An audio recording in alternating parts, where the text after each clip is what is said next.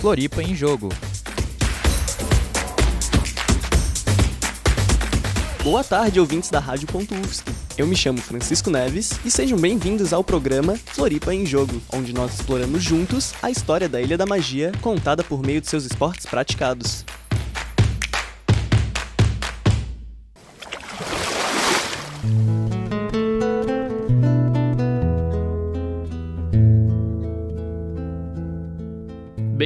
Ilha da Magia! Neste primeiro episódio, vamos descobrir um pouco sobre a história da cidade antes de falar das primeiras competições. Então vamos lá, começando pelo começo mesmo, como diz o outro.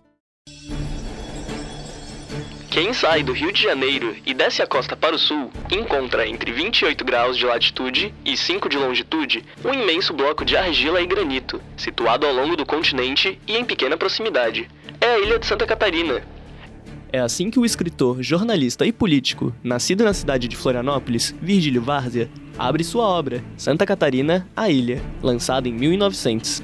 Seus primeiros habitantes foram os povos sambaquis, há cerca de 4 mil anos, aqueles que tinham o costume de comer moluscos e deixar suas conchas em formações que viriam a ser preservadas por milhares de anos. Até os dias atuais, é possível visitar algumas dessas formações ao longo do litoral da ilha e pelo estado de Santa Catarina. Os próximos registros apontam os indígenas carijós, da nação tupi-guarani, como os habitantes. A ilha, que antes era chamada de Ijureremirim e Meiembipe por esses povos, possui uma grande população indígena, os carijós viviam bem, sempre foram pacíficos e receptivos, especialmente durante a chegada dos povos europeus. Em 1515, o navegador espanhol João Dias de Solís, em viagem pelo sul do Brasil, avistou a ilha que nos anos seguintes passou a servir como um ponto de parada pelos navegadores, que estavam a caminho do Rio da Prata. Pelos anos 1650, os carijós já estavam fazendo comércio com os habitantes de Santos, em São Paulo, antiga capitania de São Vicente I. A ilha agora era chamada de Ilha dos Patos, nome que veio da tradição carijó de possuir muitas aves em seus povoados, as embarcações santistas trocavam ferramentas por algodão carijó e espalhavam a palavra de uma porção de terra ao sul da colônia ainda por colonizar. É esse boato que fez o agricultor santista Francisco Dias Velho Monteiro se atrair pela ilha. Assim, em 1651, o agricultor partiu para a ilha junto de sua mulher, seus cinco filhos, 500 indígenas, dois padres e um agregado. Chegando na terra, edificou ranchos, casas e uma capela, sob invocação de Santa Catarina, o que leva muitos pesquisadores a crer que seja essa a origem do nome da ilha e do estado. Assim, foi fundado o povoado de Nossa Senhora do Desterro. A colônia crescia a cada dia e viria a crescer ainda mais quando um navio corsário atracou em Canas Vieiras, que vinha carregado de prata. Ao ouvir sobre a embarcação, Dias Velho juntou os indígenas e expulsou os corsários, que deixaram suas riquezas na ilha. Mal sabiam eles que, um ano depois, os piratas retornariam, no meio de uma noite, os corsários chegaram e aprisionaram o colono com toda a família e os padres. Eles foram levados para a capela de Santa Catarina, onde os filhos de Francisco foram violados. Tomado por raiva, o colono investiu nos corsários, que o acertaram com um tiro no crânio. Após o incidente, os sobreviventes se recolheram a São Paulo e a Laguna, abandonando aquela terra onde só tinham experimentado aflições e desditas, como coloca Virgílio em seu livro. Anos depois, novos colonos chegaram à ilha. Esses passaram a habitar e cultivar as antigas posses de Dias Velho. A chegada de 4 mil famílias açorianas, que abandonaram as suas terras com o objetivo de colonizar a ilha e o continente, foi decisiva, e foi sob a ação desses imigrantes que, em 1773, foi erguida a Igreja Matriz, atual Catedral Metropolitana, no mesmo local onde Dias Velho teve seu fim. Nesse período, tanto a ilha quanto o continente já possuíam povoados. Entre invasões espanholas e tratados portugueses, a ilha continuou se desenvolvendo e crescendo. A independência do Brasil em 1822 trouxe mudanças para o povoado. Foi no século XIX que Desterro se tornou a capital da província de Santa Catarina, atraindo edifícios públicos, incrementos portuários e outras melhorias urbanas. Agora, com a presença de um imperador, a necessidade de um grande mercado surgiu, dando origem ao mercado público, construído em 1851. Com todas as conquistas da cidade, se tornou impensável que uma tragédia de tal dimensão viria para iniciar o século XX com o pé esquerdo. Em 1889, foi proclamada a República no Brasil. O governante do país agora seria um presidente, e a província de Santa Catarina virou Estado. Em meio ao caos gerado pela transição, o primeiro presidente da República caiu, dando espaço ao seu vice, Floriano Peixoto, que assumiu ilegalmente. Revoltados, militares e políticos fundaram um governo independente, com a capital em desterro. A Guerra Civil, que se dividiu em Revolução Federalista e Segunda Revolta da Armada, estourou no sul e sudeste da nova república. Os revoltosos eventualmente foram derrotados pelas forças nacionais. Esses foram levados por generais de Floriano para a ilha de Anhatomirim, que é território da capital catarinense. Chegados na ilha, dezenas de revoltosos foram fuzilados brutalmente, no episódio que ficou conhecido como Massacre de Anhatomirim. O presidente responsável pela ordem do massacre então foi homenageado por políticos locais. Desterro se tornava Florianópolis. Agora sim, estamos no século XX. A ilha de Santa Catarina estava prestes a iniciar o seu cenário esportivo. Alguns fatores condicionaram os esportes que viriam a ser populares. O único método de transporte para acessá-la era por barco. Não havia pontes, nenhuma das três. Também não havia beira-mar norte, nem Universidade Federal, muito menos saneamento básico, que, convenhamos, é uma dificuldade até hoje. A nova Florianópolis tinha muito a crescer ainda, e no contexto da viabilidade do transporte marítimo, um esporte que marcou a primeira metade do século XX da capital catarinense surgia: o remo. O remo é um esporte antigo. Sua prática ocorre em embarcações estreitas, nas quais os atletas tentam mover os barcos da forma mais depressa possível, possui duas categorias principais: a simples, que pode conter até 8 pessoas, com um remo cada, e a dupla, que pode conter até 4 pessoas com dois remos. Seus primeiros registros voltam ao século XIX a.C., mas a prática do esporte como conhecemos atualmente iniciou nos anos de 1700 na Grã-Bretanha. O remo inseriu-se num conjunto de valores herdados da era vitoriana e dos ideais humanistas de culto ao corpo e à mente. Os adeptos ao esporte pertenciam a uma nova classe social, a burguesia, esses demonstravam a tentativa de diferenciação entre os plebeus e os nobres. As primeiras competições foram disputadas no Rio Tamisa, em Londres. O primeiro clube de remo, o Linder Club, foi fundado em 1817, nas margens do Rio Inglês. É nesse período que começam as disputas universitárias. As universidades prestigiadas internacionalmente, Cambridge e Oxford, passaram a disputar em 1829, rivalidade tradicional que é presente até os dias de hoje. O remo passou a integrar a lista de esportes olímpicos em 1900, nas Olimpíadas de Paris, e atualmente é dividido em três categorias: Júnior, que é até 18 anos, Sub-23, que é até 22 anos, e Senior, que é a partir de 23 anos.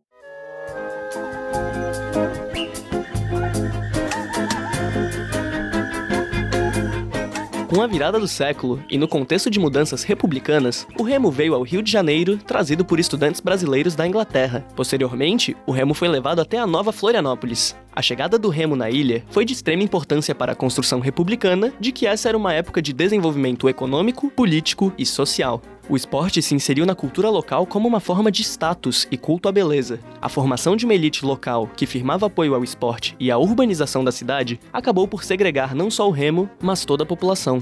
Assim, o surgimento dos clubes estava associado aos filhos jovens de famílias ricas de elite. Mas vamos falar do início. As primeiras regatas foram feitas à beira do Hospital de Caridade, organizadas pela Marinha do Brasil. Eram bem diferentes das regatas dos clubes que estavam por vir, justamente por serem praticadas por homens menos favorecidos. O primeiro clube foi fundado por ilustres moradores da ilha, em 1903. O Clube de Regatas 29 de Abril, ligado à Federação do Remo do Rio de Janeiro, fechou as portas três anos depois por causa da falta de outros clubes para competir. Um incentivo para novos clubes e competições viria do governo com a ideia de modernização. Assim, em 1915, surgiu o Clube Náutico Riachuelo, com as cores azuis e brancas em homenagem à Guerra do Paraguai. Em seguida, veio o Clube Francisco Martinelli, também em 1915, com as cores vermelho e preto, em homenagem a um naufrágio que ocorrera anos antes. A chegada do Martinelli significou uma pequena abertura do esporte, uma vez que tinha uma posição não elitizada. Por fim, em 1918, surgiu o Clube de Regatas Florianópolis, que por rejeição dos habitantes, ainda insatisfeitos com a mudança do nome da cidade, mudou de nome para Clube de Regatas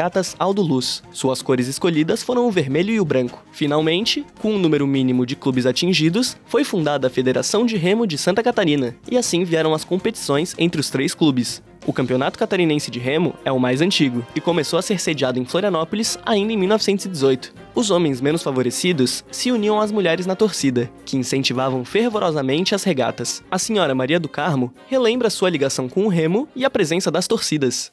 Quem me deu essa ligação foi meu pai. O meu pai foi remador, campeão do estado de Santa Catarina. Ele envolvia gente. Então, nós passamos a gostar muito do remo. O clube dele era o Francisco Martinelli. Depois, eu tive um irmão que também fez remo foi campeão brasileiro, campeão catarinense, vice-campeão sul-americano. Eu e as minhas irmãs, a gente ia assistir e torcia. Bastante mesmo. Era muito gostoso, muito gostoso mesmo. A inauguração da Ponte Ercílio Luz, em 1926, pouco afetou o remo. O aumento do trânsito de automóveis não impediu a prática do desporto marítimo. A elitização do remo começou a cair após a Segunda Guerra Mundial. Durante os anos da guerra, as competições foram suspensas, e com o seu fim, aqueles que disputavam encontravam-se em crises financeiras e sem tempo para remar. Assim, ocorreu uma democratização do remo em Florianópolis. A integração entre a nova e a velha geração do esporte ocorria por meio de festas organizadas pelos dirigentes. É nesse contexto que o remo passou a ter um caráter apaziguador, com o novo público, chegava-se a um total de 6 mil torcedores que vinham para ver as regatas. Semelhante ao que o futebol tem hoje em dia, as coberturas esportivas dos jornais de Florianópolis traziam todas as notícias sobre o remo. O interesse da imprensa dava espaço para a guerra entre os torcedores dos clubes, e com essa disseminação de informações, o remo passou a ser popular pelo estado de Santa Catarina, que acompanhava as disputas na capital. É como coloca o jornal República paixão pelos clubes náuticos em Florianópolis minava toda a população. Não havia neutralidades e raríssimos eram os indiferentes. Foi, sem dúvida, uma fase apaixonante. Sempre tinha bastante gente, sim. Tinha gente que torcia pelo Aldo Luz, gente que torcia pelo Martinelli, gente que torcia pelo Riachuelo. Então era assim, né? Como é o futebol, era o remo, cada um torcia pelo seu. Nos anos seguintes, a cidade viria a passar por mais transformações, e o remo teria de se adaptar. Os anos da ditadura chegaram com empréstimos e repressão. O governo federal possuía projetos em Santa Catarina, que viriam a seguir um novo conceito de modernidade. A urgência de uma segunda ponte para acessar a capital era nítida com o aumento do trânsito. O atraso era considerado provinciano, é nesse contexto que foi elaborado um grande projeto para o centro de Florianópolis. A Baía Sul seria aterrada e uma nova ponte seria construída. O projeto afetava diretamente os três clubes de remo, que se localizavam à beira do mar, no centro-leste que viria a ser aterrado. Pela primeira metade da década de 1970, os remadores tiveram de enfrentar dificuldades para manter a prática do esporte viva. A caminhada com as embarcações nas costas, pelos novos bancos de areia até o mar, mostravam que o remo realmente era o esporte dos fortes. O fim das obras de aterro e a inauguração da Ponte Colombo Salles em 1975 significou o afastamento entre o coração da cidade e o mar.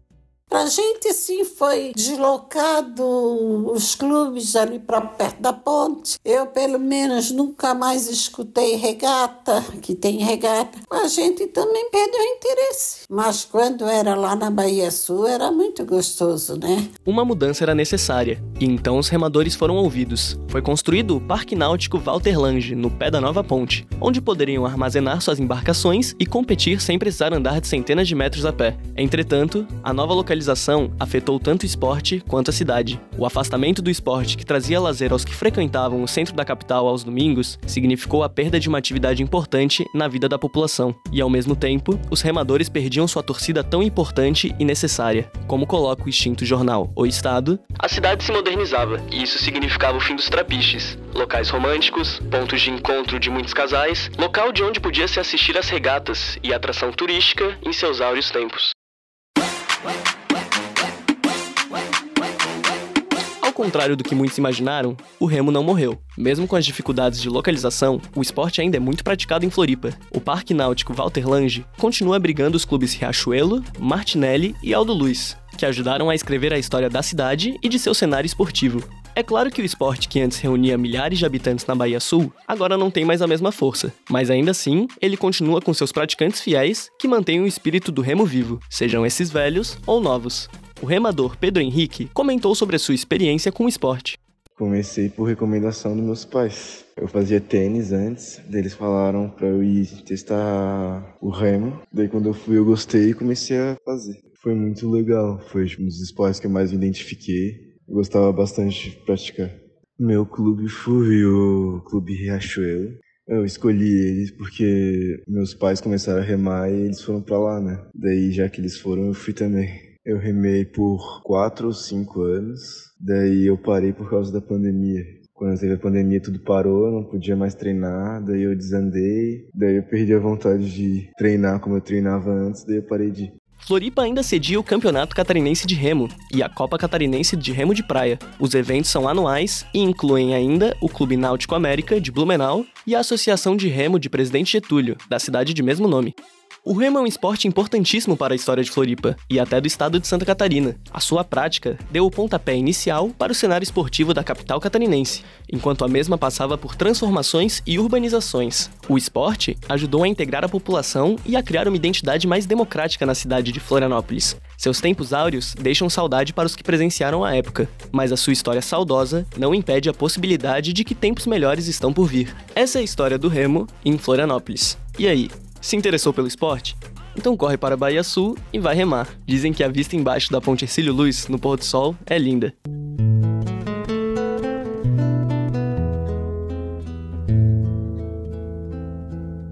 O episódio de hoje fica por aqui. Não perca as próximas edições de Floripa em Jogo. Elas saem quinzenalmente aqui, na Rádio.UFSC. Floripa em Jogo é produzido para a disciplina de Laboratório de Áudio e Radiojornalismo, da Universidade Federal de Santa Catarina, no segundo semestre de 2023. Roteiro, edição e locução por Francisco Neves. Apoio de artigos publicados por Gabriele Zanca e Mário Machado Farias. Convidados do episódio: Maria do Carmo Schmidt Neves e Pedro Henrique Zambonetti Ramos. Vinheta com participação de Matheus Welter. Coordenadoria técnica por Roque Bezerra. Colaboração de monitoria por Vinícius Graton. Orientação do professor Áureo de Mafra Moraes. Rádio.UFSC. É rádio, é Floripa, é esporte e ponto.